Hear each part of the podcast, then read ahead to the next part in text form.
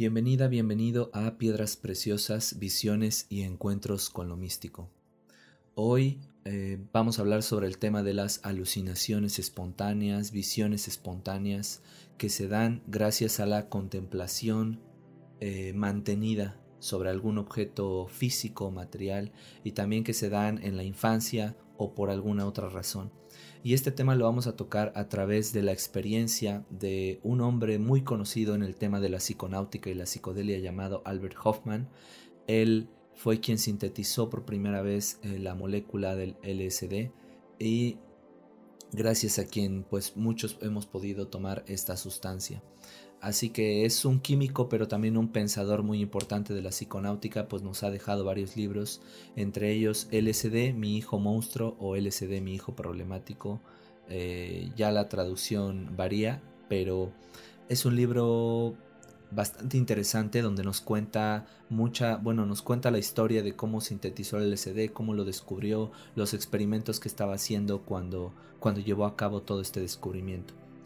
Pero más significativo que eso a mí me parece el, todo el lado visionario de la historia que nos cuenta en este libro, que va desde su propia experiencia con la sustancia eh, hasta otras experiencias que tuvo con otras sustancias como la salvia divinorum y los, los honguitos. Entonces, hoy vamos a leer un fragmento de este libro eh, que habla de una experiencia que él tuvo, pero antes incluso de conocer el LSD, de hecho cuando él era un niño. Así que permítete profundizar en esta lectura, en este, en este fragmento del libro de Albert Hoffman. Em, cierra los ojos si así lo prefieres y si no, pues simplemente déjate llevar por las palabras. A continuación voy a comenzar a leer este fragmento que de hecho es el prólogo del libro de Albert Hoffman donde habla de una visión espontánea que tuvo de niño. Hay experiencias sobre las que la mayoría de las personas no se atreve a hablar, porque no caben en la realidad cotidiana y se sustraen a una experiencia racional. No nos estamos refiriendo a acontecimientos especiales del mundo exterior, sino a procesos de nuestro interior que en general se menosprecian como meras ilusiones y se desplazan a la memoria. La imagen familiar del entorno sufre una súbita transformación extraña, feliz o aterradora, aparece bajo una luz diferente, adquiere un significado especial.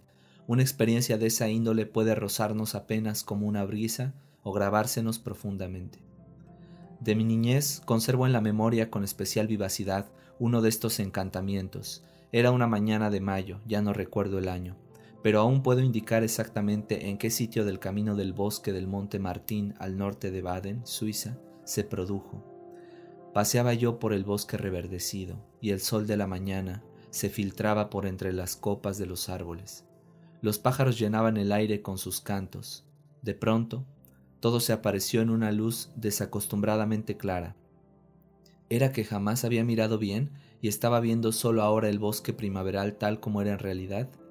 El paisaje resplandecía con una belleza que llegaba al alma de un modo muy particular, elocuente, como si quisiera incluirme en, esa hermosura, atravesóme una indescriptible sensación de felicidad, pertenencia y dichosa seguridad. No sé cuánto tiempo duró el hechizo, pero recuerdo los pensamientos que me ocuparon cuando el estado de transfiguración fue cediendo lentamente y continué caminando. ¿Por qué no se prolongaba el instante de dicha si había revelado una realidad convincente a través de una experiencia inmediata y profunda? Mi alegría desbordante me impulsaba a comunicarle a alguien mi experiencia, pero ¿cómo podría hacerlo si sentí de inmediato que no hallaba palabras para lo que había observado? Me parecía raro que, siendo un niño, hubiera visto algo tan maravilloso que los mayores evidentemente no percibían, pues jamás se lo había oído mencionar. En mi niñez tuve posteriormente algunas más de tales experiencias felices durante mis caminatas por bosques y praderas. Ellas fueron las que determinaron mi concepto del mundo en sus rasgos fundamentales, al darme la certeza de que existe una realidad oculta a la mirada cotidiana, insondable y llena de vida. En aquel tiempo me preguntaba a menudo si tal vez más adelante, cuando fuera un adulto, sería capaz de transmitirles estas experiencias a otras personas, y si podría representar lo observado como poeta o como pintor pero no sentía vocación por la poesía o la pintura, y por tanto me pareció que acabaría guardando aquellas experiencias que tanto habían significado para mí. De modo inesperado, pero seguramente no casual, solo en la mitad de mi vida se dio una conexión entre mi actividad profesional y la observación visionaria de mi niñez. Quería obtener una comprensión de la estructura y la naturaleza de la materia, por eso estudié química. Dado que ya desde mi niñez me había sentido estrechamente vinculado al mundo de las plantas, elegí como campo de actividad la investigación de las sustancias contenidas en las plantas medicinales. Allí me encontré con sustancias psicoactivas, generadoras de alucinaciones y que en determinadas condiciones pueden provocar estados visionarios parecidos a las experiencias espontáneas antes descritas. La más importante de estas sustancias alucinógenas se ha hecho famosa con el nombre de LSD.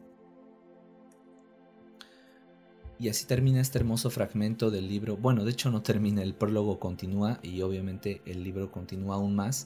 Hay otros fragmentos que me quiero dar oportunidad de comentar de este libro, pero este en específico me hizo vibrar mucho, me tocó fibras muy especiales de mí, porque creo que yo y mucha gente guardamos un recuerdo eh, muy idealizado y muy bello de la infancia. Y cuando uno lo piensa es lógico porque la infancia es esa época en la que todo es nuevo para ti todo es fresco, todo se intenta por una primera vez y por eso es una época de tanta sensibilidad, tanto estética y emocional como también eh, pues una sensibilidad en la que se pueden generar traumas o experiencias malas. Todo lo que te ocurre en la infancia te marca eh, e incluso desde el, desde el momento del parto y antes. Em, mucho, de, mucho del tema de lo que ocurre durante el embarazo y cómo eso nos afecta psicológicamente lo ha estudiado Stanislav Grof, se los recomiendo bastante sus libros. Y bueno, el punto que quiero resaltar es que en la infancia y en la niñez es cuando muchas cosas las haces por primera vez. Entonces mm, te dejan marcado. Es la primera vez que hueles un árbol, que caminas en un bosque, que pruebas una fruta. Es la primera vez que te enamoras o que sientes algo por otra persona, la primera vez que abrazas, la primera vez que besas. Y el LCD, curiosamente, a mí me produce también ese estado y he visto que se lo produce a otras personas. Un estado donde muchas cosas son novedosas o muchas cosas que pasan desapercibidas en tu realidad cotidiana. En, en el momento en que tú tomas la sustancia, eh, esta es como si las vieras por primera vez, como si realmente las vieras o como si realmente las observaras.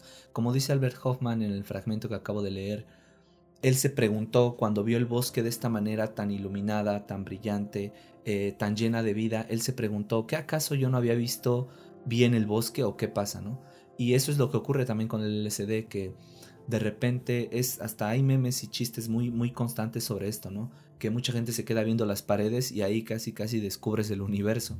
Y esto, aunque pudiera sonar a chiste, no es un chiste, realmente está basado en la experiencia de muchos psiconautas, porque tú te quedas observando cualquier objeto en este estado y se empieza a producir eh, primero a lo mejor se, ves figuras, ves formas o se mueve, pero luego a través de eso puedes ver muchas, muchas cosas más que a lo mejor son de tu psique o que a lo mejor eh, se pueden interpretar de otra manera, ¿no?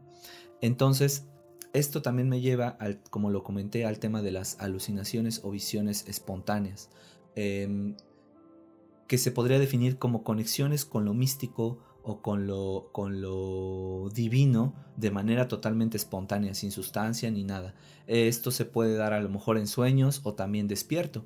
A mí me ha pasado muchas veces también Em, que yo voy caminando y curiosamente como lo comentaba Stalbert Hoffman, a mí me ha pasado caminando o haciendo alguna actividad que de repente siento una alegría súbita, o sea, no sé de dónde viene esta alegría o esta paz. Eh, mientras estoy haciendo alguna actividad cotidiana, supongamos que voy caminando a un lugar y voy con mis audífonos, de repente veo el sol, pasan unas aves, veo un perro corriendo, un niño y todo parece tan hermoso, tan lleno de vida y a veces me, he llegado a conmover al grado de las lágrimas. Y a lo mejor aquí no es una visión tan, tan alucinógena como que se abra un portal o se vean figuras o, se aparezca todo lleno de ojos, ¿no? Pero sí es una visión eh, donde de repente todo el paisaje, todo lo que te rodea aparece bajo una nueva luz.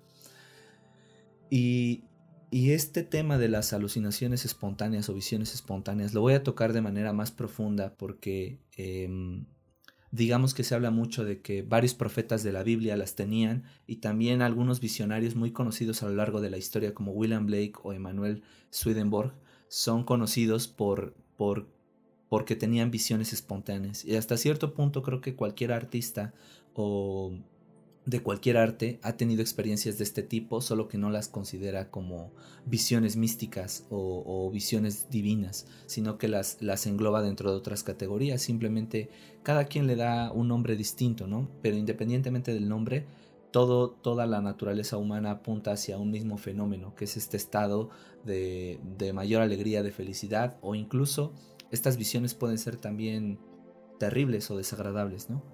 Porque lo, místico o los estados expandidos de la conciencia no solo se van hacia lo que nos produce eh, extrema felicidad o placer, sino también hacia la otra parte.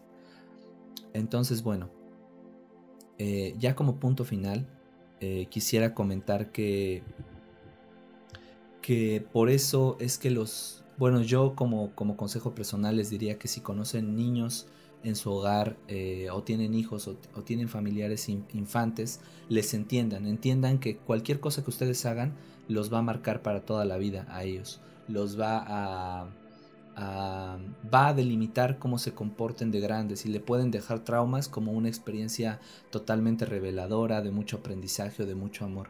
Así que piensen que ustedes ya pasaron por ahí y que es una de las etapas más sensibles del ser humano. Creo que yo desde niño hasta, no sé, mi adolescencia, estuve escribiendo mucha poesía. Yo escribía mucha poesía y después yo tomé el SD y luego volví a revisar todos esos poemas que había escrito como desde mis 9 hasta mis 16 años y hablaba del océano y de la trascendencia del océano y eran poemas al cielo y al sol y a la naturaleza y me di cuenta de cómo yo ya intuía desde mi corazón, desde mi imaginación, desde mi intuición toda esa maravilla de visiones, toda esa maravilla de, de profunda belleza que oculta el mundo material, que el mundo material solo es una manifestación visual para nuestros cerebros de toda esta belleza que se oculta detrás, que es la geometría sagrada, que es Dios mismo y que es también nuestra naturaleza, la semilla de donde todo proviene, la fuente de amor y sabiduría infinita. Así que Espero hayan disfrutado este fragmento, espero hayan disfrutado estas palabras. Este tema es algo extenso, entonces voy a seguir eh, tocándolo. Y bueno, comentarles que ustedes, aunque no tomen eh, ninguna sustancia, y de hecho pues yo no le recomiendo a nadie que, que lo haga, cada quien siga su propio camino, pero con meditación y con contemplación diaria y cotidiana, uno puede notar cosas que antes no había notado, entendiendo que cada materia que existe en el mundo vivo, que cada ser, que cada animal, cada planta proviene de la misma fuente que nosotros, de la misma semilla, podemos accesar a la experiencia divina o mística con solo la observación y la contemplación. Y bueno, eh, hasta aquí, hasta aquí dejo el tema por hoy. Que tengan un maravilloso día y nos estamos viendo en este canal o nos estamos escuchando a través de mi música. Hasta pronto.